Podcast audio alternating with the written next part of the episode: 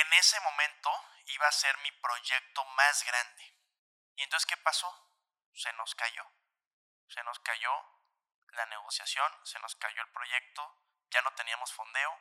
Después de fregarle, fregarle y tocar puertas y ver cómo sí y fallar y, y perder dinero y imagínense que me hubiera salido todo bien a los 17 años. No, bueno, me hubiera vuelto loco, me lo hubiera gastado en coches, me lo hubiera gastado en viajes, no hubiera sabido invertir. Bienvenidos a Adictos Pop, un lugar en donde solo estamos los adictos al crecimiento.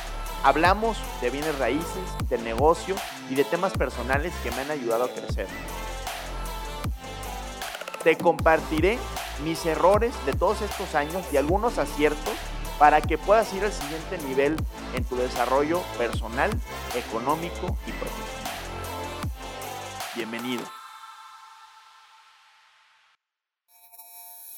Adictos, bienvenidos al tercer episodio de Adictos Podcast de la tercera temporada. Hoy vamos a hablar de un tema, creo cliché de cierta forma, pero creo que cada uno manejamos distinto esta parte y cada uno lo resolvemos a nuestra manera, que es cómo JP Ramírez lidia con el fracaso, ¿no? con los proyectos fallidos. Voy a contarles una historia. Voy a empezar con eso, contándoles la historia de un proyecto que se me cayó, porque eso no, seguramente no lo vieron en, en redes sociales, pero sí pasó. Fíjense que con mi socio de Nao y de Aramar, Eduardo Campero, a él yo lo conocí prácticamente por Instagram nos vimos, nos conocimos, fuimos a desayunar y dijimos, oye, pues deberíamos de hacer algo. Yo tenía mis proyectos, él los suyos, él es un gran desarrollador inmobiliario. Y entonces dijimos, a ver, ¿qué podemos hacer? Bueno, pues hay que hacer un, un proyecto más o menos de tal magnitud, muy bien. Solamente nos falta hacer el análisis de tres terrenos. Bueno, pues él tenía tres terrenos, em, o vistos, no eran de él, o sea, vistos. Y entonces, pues sabes que este está interesante, pero este otro tiene ya orden de pago de licencia. ¿Qué significa esto? Pues que ya solamente tienes que ir a obras públicas, pararte en la ventanilla, pagar y desde mañana puedes empezar a desarrollar, ¿sí?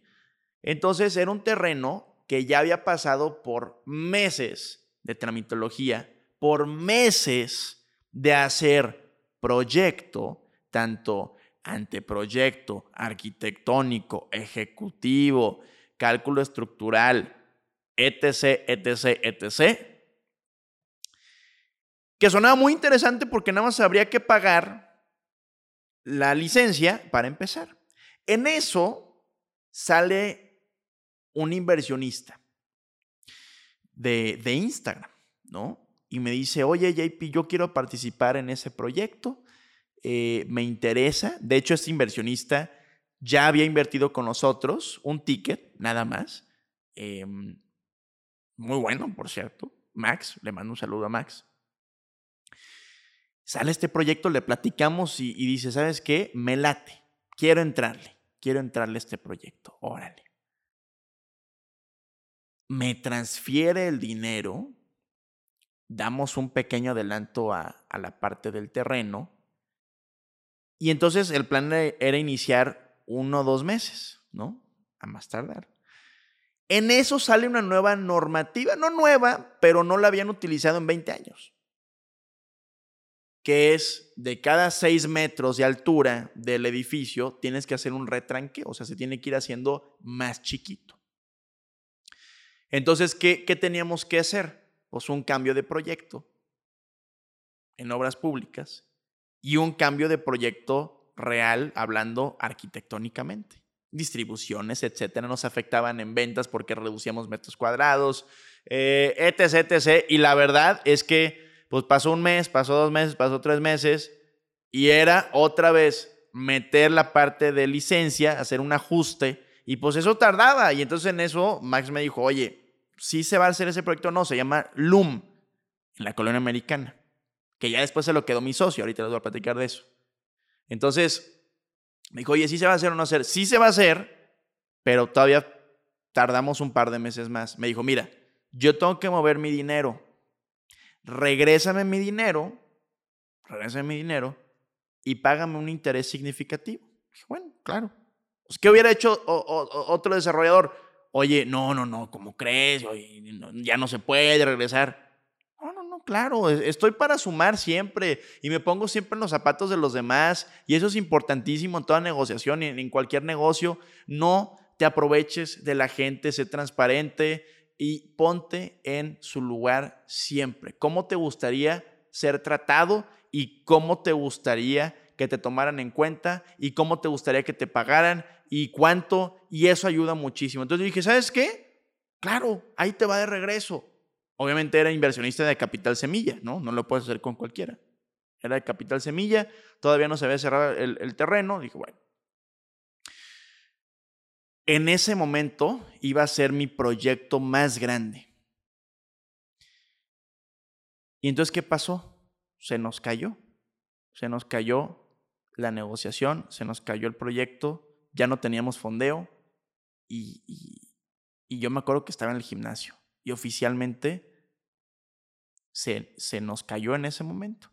Yo grabé una story y dije, se me acaba de caer un gran negocio y después me tomé una foto diciendo y sonriendo en esa foto, una selfie, y puse, voy a encontrar la forma de hacer otros dos negocios. No uno ya, sino otros dos para compensar. Y así te lo tienes que tomar. Después, con ese mismo inversionista salió otro proyecto. Con él compramos el edificio que estamos remodelando de Vire Flipping. Y después salieron otros dos grandes negocios, o sea, salieron tres. ¿Por qué? ¿Por qué salieron otros tres negocios? ¿Cuáles fueron? El edificio de Billy Flipping, Now y Aramar, en bucerías. Manjay y Berné, pues ya los tenía sembrados. ¿Cuál, ¿Cuál es el aprendizaje? Creo que depende de cómo te lo tomes, es los resultados que puedes tener de esa situación. ¿Qué hubiera hecho a lo mejor otra persona? Híjole, este iba a ser mi proyecto más grande. Pues es una señal, ya no me tocaba, voy a hacer mejor otro proyecto chiquito. O ya, ¿para qué? O sea, por algo, a lo mejor me iba a ir mal en el proyecto. Yo dije, ¿sabes qué? No, yo quiero hacer un proyecto de ese tamaño o más grande, porque es un reto personal.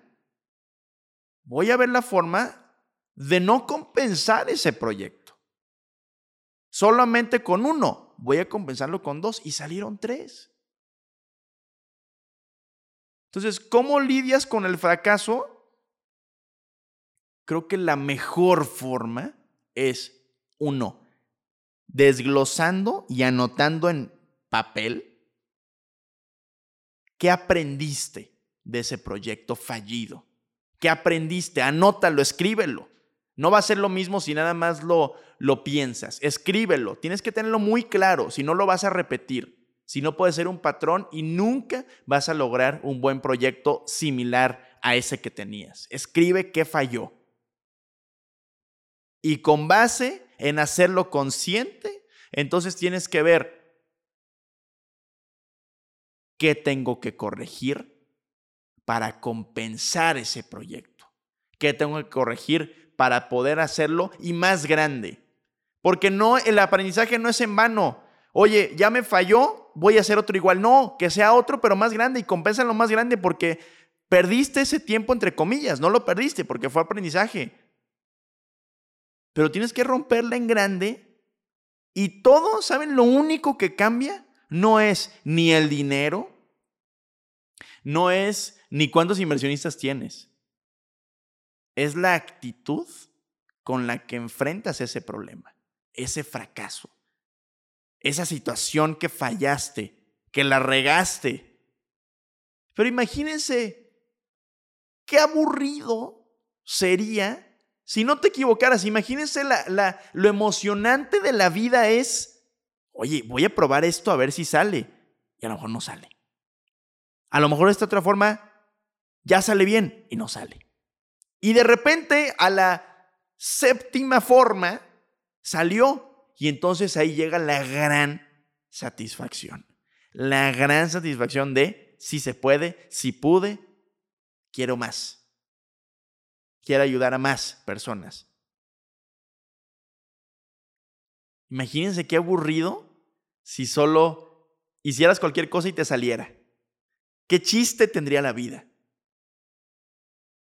¿Saben qué me preocuparía realmente? Si no has tenido una sola situación fallida, un solo fracaso. Eso, eso sí me preocupa, porque lo único que te va a llevar al éxito, lo único, es las veces previas que hayas fallado y que hayas aprendido. Es lo único. ¿Por qué? Porque si tienes éxito la primera y no aprendiste antes, así como te llegó de rápido, así se te va a ir. Es mejor que cueste. Yo hace ocho años empecé en bienes raíces. Hace ocho años. Yo empecé a los 17 años. Y hasta hace pocos años no quiero decir que he llegado a mi punto máximo, me falta mucho, pero hasta hace pocos años vi resultado. Después de fregarle, fregarle y tocar puertas y ver cómo sí y fallar y perder dinero y imagínense que me hubiera salido todo bien a los 17 años. No, bueno, me hubiera vuelto loco, me lo hubiera gastado en coches, me lo hubiera gastado en viajes, no hubiera sabido invertir. Claro, porque no había aprendido y sobre todo no hubiera valorado lo suficiente lo que hoy estoy teniendo. Reitero, no he llegado a lo que quiero, pero mínimo ya hay un poco de resultado. Y hoy, cada peso, cada peso que gano, lo valoro. Cada cosa que sale bien, lo valoro y lo que sale mal también. Y todo lo cuido. Les voy a poner un ejemplo. Una persona en nuestro equipo, se llama Julio, nos había dicho, oye, este, necesitamos eh, más agüitas brandeadas para los clientes. Y yo le dije, ¿cuántas quedan? Me dijo, no, sabes que quedan tantas. Bueno, yo lo había visto a él tomando también agua de esas con los clientes. Le dije, Julio, ahí hay vasos. Esas son para los clientes. Me dijo, ¿podemos ordenar más? Le dije, no, se tienen que terminar estas. Y la caja costaba 200 pesos. 200 pesos. Le dije, no, ahorita no. En un proyecto, en un proyecto que representa 100 millones de pesos en ingresos, no en utilidad obviamente, en ingresos, por 200, le dije, no. ¿Por qué? Porque sé lo que cuesta cada peso porque sé que tengo que cuidar mi dinero y, sobre todo el dinero de mis inversionistas. ¿Por qué gastar por gastar? Sea 5 pesos, sean 100 pesos, sean mil pesos, sea lo que sea. ¿Y por qué cuido tanto todo ahorita? Porque sé lo que me ha costado. Sin fracaso previo, no tendría la mentalidad de hoy. Entonces, ¿cuál es la tarea que te dejo? Reflexiona. ¿Qué te está deteniendo para hacer un proyecto que posiblemente puedes fallar? ¿Qué es lo que realmente te está deteniendo? Porque ¿qué es lo peor que puede pasar? Si quieres poner un nuevo negocio, si quieres hacer un nuevo proyecto, si quieres crear tu inmobiliaria, si quieres, ¿qué es lo peor que puede pasar? Claro, por eso digo, empieza en chiquito. Siempre recomiendo eso, empieza en chiquito. Pero de ese proyecto chiquito que vas a hacer, de esa, vas a contratar a tres personas para hacer un equipo de, de, de asesores inmobiliarios, ¿qué es lo peor que puede pasar? ¿Que se vayan? ¿Que no vendas nada? ¿Que no puedas pagar tu renta? Eso es lo peor que puede pasar, ¿estás de acuerdo?